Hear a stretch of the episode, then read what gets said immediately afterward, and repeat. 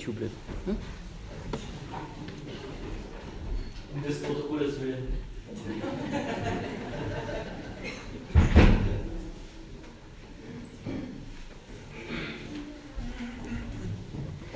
Friede sei mit euch und von Gott, unserem Vater und unserem Herrn Jesus Christus. Amen. Lasst uns für die Predigt in der Stille beten.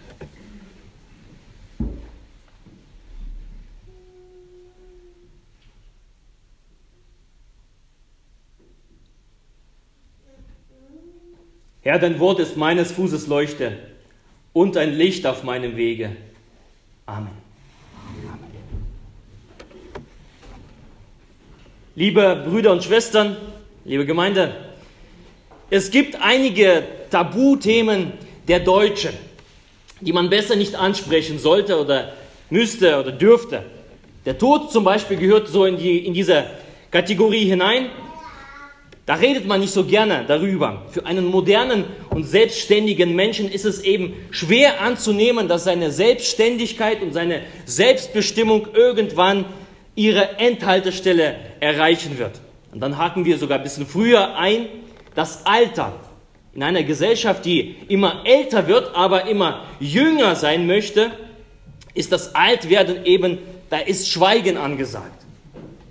Und für Menschen, die man früher Senioren kannte oder als Senioren kannte, gibt es heute einen Fachbegriff. Sie sind heute die jungen Alten oder die 65-Plus-Generation. Das klingt schon etwas cooler, ja, und äh, als bloß Senioren. Das ist also richtig dreif. Also da man, fühlt man sich schon ein bisschen jünger. Und da gibt es da noch ein Themengebiet, was gewisse Diskretion verlangt. Als wir vor 21 Jahren, vor knapp 21 Jahren nach Deutschland kamen, war eins der Sachen, die wir über Deutschen lernten, über Geld redet man nicht. Über Geld redet man nicht. Zwar dreht sich das ganze Leben der Menschen in diesem Lande um das Geld, also man geht arbeiten und verdient Geld sein ganzes Leben lang, bald sogar vielleicht bis 67. Man legt das Geld gut an, auch wenn es heute nicht mehr lohnt. Man fürchtet um sein Erspartes. Einige drehen jeden Cent zehnmal um, jagen den Schnäppchenangeboten nach. Die anderen hauen so richtig auf die Pauke mit ihren Finanzen. Und mit dem Geld macht man weiß der Kuckuck was. Aber dennoch ist dies, warum auch immer, ein Tabuthema und da kann man leicht ins Fettnäpfchen treten, wenn man dieses Thema in einer Runde anspricht. Und das betrifft nämlich auch die Kirche, die Gemeinde. Und ich habe häufig den Eindruck, dass das Reden über das Geld in der Gemeinde besonders verpönt ist. Man denkt an, den, an diesen Bischof äh, äh, Terbatz von, äh, von, von sonst was Elst, ja, der äh, sonst was gebaut hat oder an andere Kirchen. Man redet über die, äh, oder wenn man über das Geld für in der Kirche redet, dann redet man darüber schlecht. Aber die Gemeinde ist ja, da ist ja sowohl das Irdische als auch das Himmlische. Und wenn man die Bibel aufschlägt und anfängt dort zu lesen, dann finden wir eine ganze Menge über das Geld. Da finden wir auf den Seiten der Bibel ganz, ganz äh, viele Sachen, die über das Geld ausgesprochen sind. Die Bibel redet sehr viel und sehr offen über den schnöden Mammon, wie sie ihn das Geld auch nennt. Und ich werde das heute ebenso tun, ohne Angst in ein Fettnäpfchen zu treten, weil die, unser heutiger Predigtext, also der Text, der unserer Predigt zugrunde liegt, für das Erntedankfest ja vorgeschlagen wird, auch vor, schon vorgelesen wurde von Herrn Wendler. Darum habe ich auch meine Predigt genannt. Es geht ja um Finanzen, ums Geld. Ohne Moos nichts los. Ohne Moos nichts los. Und die Grundlage ist ja der zweite Brief, Brief an die Gemeinde in Korinth, Kapitel 9, 6 bis 15. Und Herr Wender hat das ja wunderbar schon vorgelesen, aber manchmal ist es gut, zweimal hinzuhören und da lese ich den Text noch einmal vor. Und da schreibt Paulus, Wer da kärglich sät, der wird auch kärglich ernten. Und wer das sät im Segen, der wird auch ernten im Segen. Ein jeder, wie er sich im Herzen vorgenommen hat, nicht mit Unwillen oder aus Zwang, denn einen fröhlichen Geber hat Gott lieb. Gott aber kann machen, dass alle Gnade unter euch reichlich sei, damit ihr in allen Dingen alle Zeit volle Genüge habt und noch reich seid zu jedem guten Werk. Wie geschrieben steht, er hat ausgestreut und den Armen gegeben. Seine Gerechtigkeit bleibt in Ewigkeit. Der aber Samen gibt dem Seemann und Brot zur Speise. Der wird euch auch Samen geben und ihn mehren und wachsen lassen die Früchte eurer Gerechtigkeit. So werdet ihr reich sein in allen Dingen, zu geben in aller Einfalt, die durch uns wirkt, Danksagung an Gott. Denn der Dienst dieser Sammlung hilft nicht allein dem Mangel der Heiligen ab, sondern wirkt auch überschwänglich darin, dass viele Gott danken. Denn für diesen treuen Dienst preisen sie Gott über eurem Gehorsam im Bekenntnis zum Evangelium Christi und über der Einfalt eurer Gemeinschaft mit ihnen und allen. Und in ihrem Gebet für euch sehnen sie sich nach euch wegen der überschwänglichen Gnade Gottes bei euch. Gott aber sei Dank für seine unaussprechliche Gabe. Der Herr segne an uns dieses Wort. Amen. Ohne Moos nichts los also, auch in der Gemeinde Jesu. Es geht um die Finanzen, es geht um die finanzielle Notwendigkeit der Gemeinde Jesu. Es geht um das freudige Geben, es geht ums Geld, um das Moos, ohne dass eben nichts los ist. Und darum habe ich uns heute vier Punkte mitgebracht, die uns durch den Bibeltext leiten sollen. Punkt Nummer eins, Gott geben ist Gottesdienst. Geben ist Gottesdienst. Der Punkt Nummer zwei, im Geben gibt es ein Saat- und Ernteprinzip. Punkt Nummer drei, nicht die Summe ist entscheidend, sondern die Herzenseinstellung. Und Punkt Nummer vier, Gott ist der Geber aller Dinge. Da werden wir schon bei Punkt Nummer eins, geben ist Gottesdienst. Diese Bibelzeilen, die wir schon zweimal gehört haben in, dem Gottesdienst des heutigen Predigtextes, das, das hat der Apostel Paulus geschrieben in sogenanntem Kollektenbrief, der Kollektenbrief. Und wir erinnern uns, wer die Bibel gelesen hat, wer die Apostelgeschichte gelesen hat, Apostel Paulus geht auf Missionsreisen durch Kleinasien und er gründet in vielen Städten, in griechischen Städten, gründet er eben Gemeinden. Und als eine Aufgabe aus Jerusalem, von wo er eigentlich kommt, nimmt er mit diese Aufgabe, Geld zu sammeln an die Jerusalemer Gemeinde. Geld zusammen von den Gemeinden, die er gegründet hat. Denn auch damals galt es in Jerusalem eben ohne Moos nichts los. Und mit diesem Aufgabe, mit diesem Anliegen wendet er sich an diese neu gegründeten Gemeinden im Mittelmeerraum, so auch hier in Korinth. Und er versucht die Christen davon zu überzeugen, im christlichen Sinne das, was sie haben, ihren Wohlstand mit ihren Brüdern in Jerusalem zu teilen. Und er nennt das nicht Spendenaufruf, ja, wie heute, wenn, wenn wir Geld sammeln, da nennen wir das Spendenaufruf oder Spendenmarathon. Für Paulus ist das Einsammeln dieser Kollekte, von der auch in diesem Brief steht, nicht eine einmalige profane Sache, sondern Paulus nennt diesen Dienst der Sammlung, auf Griechisch heißt es Diakonia des Liturgias, auf Deutsch, vielleicht erkennt man die einige Worte, Diakonia, die Diakonie, also der Dienst, und Liturgias, die Liturgie, was so viel heißt, gottesdienstliche Handeln oder der Priesterdienst, das heißt, für Paulus ist das Geben, das Einsammeln des, dieses Geldes für die Jerusalemer Gemeinde, ist Gottesdienst.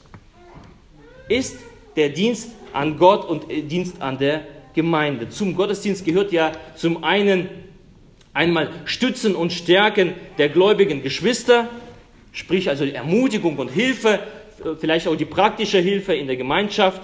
Zum Zweiten gehört die Verbreitung der frohen Botschaft in die gesamte Welt. Und zum dritten der Lobpreis Gottes. Und Paulus redet zu den Korinther hier Klartext. Leute, wenn ihr an dieser Sammlung, die ich jetzt durchführe, teilhabt, mitwirkt, dann unterstützt ihr erstens die Glaubensbrüder in Jerusalem finanziell, weil denen geht es eben nicht so gut. Zweitens, dann wirkt, an, wirkt ihr an der Verbreitung des Evangeliums in der gesamten Welt. Und drittens bedeutet, ihr seid aktiv im Gottesdienst, ihr ehrt Gott, ihr gebt Gott und sagt ihm Danke. Liebe Gemeinde, der, dieser Brief, der gilt auch heute. Er gilt ja nicht nur an die Gemeinden damals, sondern er ist auch heute aktuell und lesen wir diesen Brief auch heute. Und besonders auch unsere Kirche und unsere Gemeinde, wir leben eben nicht von himmlischen Gaben. Wir leben nicht nur, was wir von Gott bekommen an Segen und, und seinen Zusprüchen und Verheißungen, sondern die Gemeinde Gottes, die bedarf eben dieses schnöden Mammons. Sie bedarf der irdischen Sachen, damit eben das Gemeindeleben, damit der Gottesdienst, damit die Ehre Gottes eben nicht ins Stocken gerät, damit die Verkündigung eben weiterläuft. Die Verkündigung des Evangeliums kostet eben Geld. Und daher auch an uns heute, heute früh, der Aufruf an diesem Erntedank Sonntag, gib Gib gerne, gib gerne in deine Gemeinde, gib gerne aktiv und gib Gott damit die Ehre. Also wenn du gibst, beteiligst du dich an der Sache Jesu am Gottesdienst. Jeder ist eingeladen, das zu geben, was Gott ihm schenkt. Und das dürfen wir tun in Freude. Punkt 2, im Geben gibt es ein Saat- und Ernteprinzip. Jeder Gärtner, also ich denke, es sind ja viele Gärtner unter uns, jeder Gärtner weiß es, wenn ich 10 Kilo Kartoffeln pflanze, dann werde ich mehr ernten, als wenn ich zwei, drei Kartoffeln in die Erde reinstecke. Ja, dahinter steckt eine ganz einfache Logik. Und so verhält es sich nämlich auch in der Gemeinde Jesu. Und wieder mit den Worten des Paulus ausgedrückt, wer da kärglich sät, der wird auch kärglich ernten. Und wer das sät im Segen, der wird auch ernten im Segen. Nicht nur die eben Gärtner, sondern auch Christen. Wir als Christen müssen uns eben fragen, was bin ich bereit zu pflanzen? Was will ich ernten und was bin ich bereit zu pflanzen? Was bin ich bereit in meiner Gemeinde zu pflanzen? An Zeit, an Nerven, an vielleicht meinem Engagement, aber auch genauso an meinen Finanzen. Was bin ich bereit in die Gemeinde zu geben, zu pflanzen? Was habe ich übrig für meine Gemeinde? weil sie mir eben wichtig ist, meine Gemeinde. Und viele beteiligen sich schon daran und dafür ein ganz großer Dank. Sie sorgen eben für den Saat in der Ernte. Doch bei manchen fliegt auch so ein Kirchgeldbrief jedes Jahr vom Briefkasten sofort in, in die Papiertonne. Und im zweiten Fall, da braucht man sich auch nicht zu beschweren, warum in der Gemeinde halt nichts los ist, nichts läuft dass die Gottesdienste vielleicht seltener stattfinden und der Pfarrer einen nicht besucht, denn er muss jetzt nun mal ein größeres Gebiet ja versorgen, umackern, weil eben das nicht reicht. In der Gemeinde, wo, wo ich und meine Frau zum Glauben gekommen sind, das ist, ist ja schon fast 13 Jahre äh, her, da gab es eine Regel in dieser Gemeinde. Pro 100 Gemeindeglieder ein Seelsorger. Also das müssen wir uns vorstellen. Ich habe als Pfarrer, äh, als Pfarrer in unserer Landeskirche habe ich 1200 Leute, auf 1200, 1300 ein Seelsorger. Und in dieser Gemeinde haben sie sich gesagt, pro ein Mitglied gibt es einen Pastor, gibt es einen Seelsorger. Und die Gemeindeglieder, sie überlegten sich, wie kriegen wir denn das hin? Und sie taten eben eins, sie meckerten nicht, weil es halt zu wenig gibt, sondern sie nahmen selber Geld in die Hand. Und mit vereinigten Kräften stellten sie ihren Pastor selber an. Sie haben kein Geld von der Landeskirche bekommen oder von sonst was. Sie haben gesagt, uns ist das, das wichtig, dass die Sache Gottes, wir stellen unseren Pastor selber ein. Und siehe da, die Pastoren haben plötzlich Zeit für ihre Gemeindeglieder. Denn es ist schon ein großer Unterschied, ob man als Pastor 100 Gemeindeglieder besucht oder 1200 oder 1300. Plötzlich haben die Pfarrer auch Zeit, um die Gemeinde oder Kirchen fremde Leute sich zu kümmern. Vor 13 Jahren, die Gemeinde bestand aus 250 Mitgliedern. 250 Mitglieder und es gab zwei Pastoren. Heute zählt die Gemeinde 700 Mitglieder. Es sind 700 Leute. Die sind innerhalb von 13 Jahren sind die fast um 500 Mitglieder gewachsen, weil es da auch Zeit gibt, von Hauptamtlichen sich dort einzusetzen und weil es den Leuten damals wichtig war zu geben. Diese 700 Mitglieder haben Tochtergemeinden in anderen Ortschaften. Sie stellen weiterhin auch Pastoren ein. Da gibt es hauptamtliche Jugendmitarbeiter, Verwaltungsmitarbeiter. Jetzt habe ich gehört, sie bauen sogar neu. Also das müssen wir uns vorstellen. Ja, als äh, Landeskirche überlegen wir, okay, welche Gebäude stoß, stoßen wir ab, weil sie sich nicht mehr rentieren oder weil wir dafür kein Geld haben. Diese Gemeinde, sie baut neu ein Gemeindezentrum mit vielen attraktiven Räumen, mit großem Gottesdienstraum. Sie hat es geschafft, sie hat es verstanden. Und das nur, weil eben diese Gemeinde verstanden hat, geben ist Gottesdienst, das einem Prinzip folgt, Saat und Ernte. Das, was ich einpflanze, das werde ich auch ernten. Will ich Gott dienen? Haben sich die Frage gestellt. Will ich ein Licht in dieser Welt sein?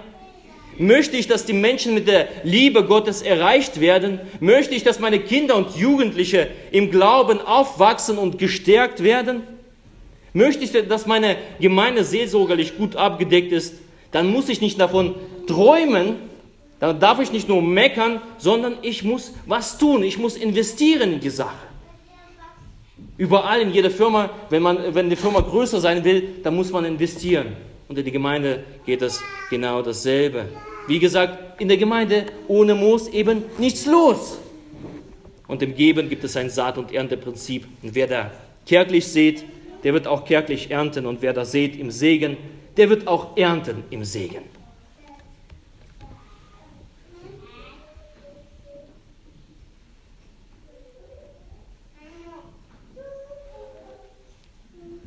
Will meinen nächsten Punkt aufschlagen.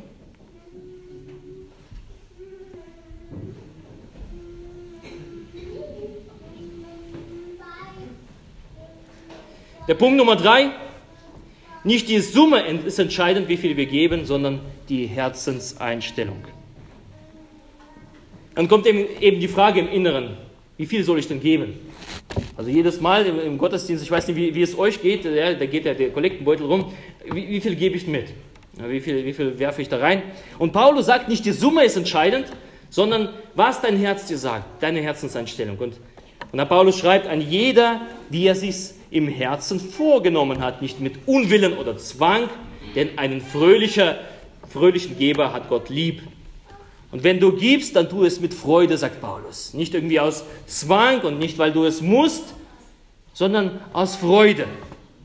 Das ist die richtige Einstellung. Wenn du nicht gern gibst, dann, dann lass es lieber. Gib da überhaupt gar nichts, äh, wenn du daran keine Freude hast. Doch, doch wie funktioniert das mit der Freude? Äh, wie ist man nämlich ein fröhlicher gebe. Also nur ein Beispiel. Wenn ich auf dem Konto eine Million hätte, also an, angenommen, ich habe auf dem Konto eine Million und würde in die Kollektendose irgendwann zu Weihnachten, wo ich zu, einmal im Gottesdienst gehe, 10 Euro reintun oder diese 10 Euro auf Gemeindekonto überweisen, so hätte ich vor Gott nicht diese Freude, Gott gedient zu haben, als wenn ich als junger Mensch 100 Euro vielleicht äh, in all den Monaten zusammensammle und 10 Euro hineinlege. Da, dazwischen gibt es einen riesen Unterschied. Und ich sage dir, der Millionär, der wird nicht so eine große Freude haben als derjenige, der seine 10 Euro für die Gemeinde reinlegt, spendet. Und wir erinnern uns vielleicht an diese Geschichte mit dem Opfer der armen Witwe, wo sie, die arme Witwe kommt in den Tempel und da bringt sie Geld mit, ihre zwei Kupfermünzen und da tut sie in den Opferkasten in den Tempel. Nachdem Leute vorher, reiche Leute vorbeigegangen sind und ebenso ihr Geld reintaten. Und Jesus schaut dieses, diesem ganzen Schauspiel da zu und er sagt seinen Jüngern, ich versichere euch, diese arme Witwe hat mehr gegeben als alle anderen. Die anderen haben ihre Gaben aus dem Überfluss gegeben, aber diese Frau ist so arm und dennoch hat sie das gegeben, alles, was sie besaß, alles, was sie zum Leben nötig hatte. Und hier eben gilt die Herzenseinstellung. Diejenige, die am wenigsten gab, gab eigentlich herzenseingestellt mehr als jeder andere. Also wenn man mich fragt, glaube ich, äh, dass die Kirchensteuer kein gutes System ist. Also wenn, wenn ich äh, Bischof äh, wäre, dann würde ich die Kirchensteuer sofort abschaffen. Sofort. Da würde ich euch alle entlasten, dass, dass ihr monatlich ihr nicht diese Kirchensteuer bezahlt. Oder diese, die, diesen Kirchgeld, ja, da würde ich voll, sofort abschaffen. Kein gutes System, weil es auf Zwang basiert und nicht auf Herzenseinstellung. Und in der Bibel gibt es eine andere, schönere Tradition. Wenn ich die Bibel lese, da finde ich die Tradition des Zehnten. Vielleicht wissen einige davon. Die Tradition des Zehnten, das wäre sogar ein Thema für eine extra Predigt. Doch ich um, umreiße es kurz, weil es ja um Geld geht. In der Gemeinde, in der besagten Gemeinde war es üblich, wo wir in dieser Gemeinde waren, dass Menschen ihren Zehnten eben in die Gemeinde gegeben haben. Und dort haben wir das gelernt und als Familie auch so übernommen. Und das finden wir nämlich häufig in der Bibel. Die Menschen, die Gott dienten, die Menschen, die Gott liebten, sie nahmen 10% ihres Einkommens und die brachten das in ihre eigene Gemeinde. Und ich kann mich noch erinnern, als ich das gehört habe und, und verstanden habe, dass es wichtig ist und mein erstes Geld äh, bekommen habe, als Zivildienstleistender in Leipzig, da bin ich umgezogen und hatte endlich mein eigenes Einkommen und da gab es irgendwie ein paar Monate Zivildienstgeld und dann Zuschläge. Und es gab zwei Sachen, die ich mit dem ersten Geld gemacht habe. Erstens, ich kaufte mir eine Gitarre und zweitens, ich nahm das Geld, ich, das waren ungefähr 100 Euro, glaube ich, und gab den Zehnten in meine Gemeinde.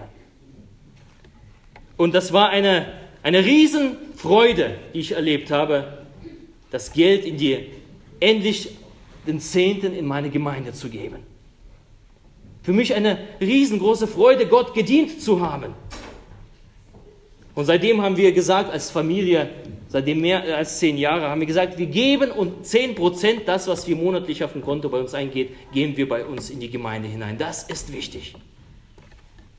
Durch all die Studienjahre hindurch, als Studenten, wir haben gelebt von einem BAföG-Gehalt. Ich habe BAföG-Gehalt bekommen, meine Frau hat es nicht bekommen. Wir haben davon genommen, wir haben es in die Gemeinde gegeben. Wir haben auch Sozialhilfe in Anspruch genommen. Da haben wir 10% genommen, wir haben in die Gemeinde gegeben. Und jeden Monat haben wir geguckt, hey, sind wir noch in den schwarzen Bereich? Sind wir noch in den schwarzen Zahlen? Aber uns war das Wichtigste, das war das Wichtigste. Da haben wir gesagt, wir machen das äh, Dauerauftrag Anfang des Monats und das geht in die Gemeinde. Und wir wollen Gott dienen. Mit dem, was Gott uns gibt, wollen wir auch etwas Gott abgeben, Gott etwas geben. Zehn Prozent. Und Gott segnete uns stets, das haben wir erlebt. Wir mussten niemals hungern. Wir mussten nichts an, an irgendetwas, äh, dass es uns fehlt. Gott hat uns immer wieder versorgt. Meine Oma, ich, äh, sie, sie, ist ja, äh, sie ist vor drei Jahren verstorben in Russland. Sie hat es noch ernster genommen. In Russland ist es ja so, das ist ja berühmt dafür, dass da die, äh, die Renten ja nicht wie in Deutschland jeden Monat ausgezahlt werden, sondern man, man, muss manchmal auf eine Rente mehrere Monate warten, bis zu einem halben Jahr oder sogar bis, äh, ein Jahr und so weiter. Und also die niedrigen Renten, da musste man sogar so warten, das war im Verzug. Und wenn meine Oma, sie hatte nämlich, da musste sie sich selber versorgen. Sie hatte einen, große, äh, einen, einen, großen Garten und dort hat sie Kartoffeln gepflanzt oder, oder andere Sachen. Und wenn meine Oma 50 Eimer Kartoffeln geerntet hat, nahm sie fünf Eimer, ist auf den Bazar gegangen, hat die Kartoffeln verkauft und brachte das Geld in die Gemeinde. Oder noch einfacher, hat sie die fünf Eimer genommen, ist in die Gemeinde gegangen, äh, ist zu den Hauptamtlichen gegangen, hat gesagt, hat gesagt, wer von euch braucht die Kartoffeln? Ich gebe meinen Zehnt. So einfach geht das.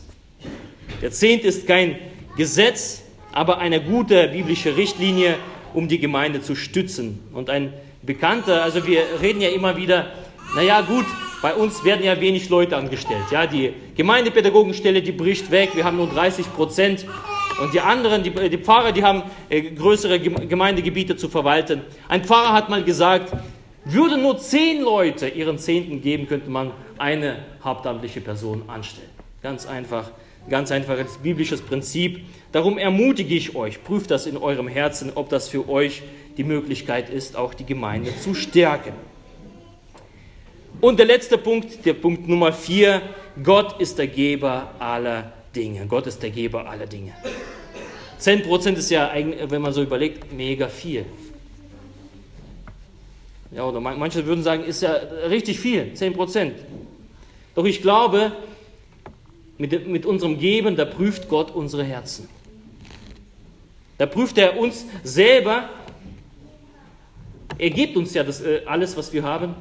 Er lässt uns Anteil haben an seinen Gaben, aber er prüft eben unsere Herzen, denn er ist der Geber aller Dinge. Viele Menschen ja leben ja nach dem Motto, das, was ich verdient habe, das gehört alles mir. Aber die denken gar nicht daran, hey, Gott ist derjenige, der mir die Luft gibt zum Atmen. Gott gibt mir die Gesundheit und Kraft, jeden Morgen aufzustehen und zur Arbeit zu gehen. Oder wie es in diesem wunderschönen Lied heißt, was wir nachher singen werden am Ende des Gottesdienstes. Er sendet Tau und Regen und Sonn- und äh, Mondenschein. Er wickelt seinen Segen gar zart und künstlich ein und bringt ihn dann behende in unser Feld und Brot. Ihr könnt es mitsprechen, oder? Es geht durch unsere Hände, kommt aber her von Gott. Von Gott. Von Gott kommt alles her. Ich habe es nicht verdient, aber Gott tut es, dass von ihm das alles kommt. Und das ist die Herzenseinstellung. Was bin ich bereit, Gott zu geben? Zurückzugeben an den äh, Sachen, die er mir geschenkt hat, mit denen er mich bereichert hat. Was bin ich bereit, ihm zu geben? Alles kommt von Gott, alles gehört ihm und wir sind eben nur seine Verwalter. Empfänger seiner Gabe. Und Paulus schreibt ja, Gott aber kann machen, dass alle Gnade unter euch reichlich sei, damit ihr in allen Dingen alle Zeit volle habt und noch reich dazu seid, jedem guten Werk, zu jedem guten Werk. Gott macht es, dass wir reich sind, dass wir alles zum Leben haben und Gott macht es, dass wir auch geben dürfen. Ist es nicht wunderbar? Ist es nicht ein großer Dank oder ein großer Grund zum Dank, dass er uns gibt und, und auch die Möglichkeit gibt zu geben. Gott gibt uns, dass wir selber Empfänger sind und gibt, und gibt uns die Möglichkeit, dass wir Geber sein dürfen.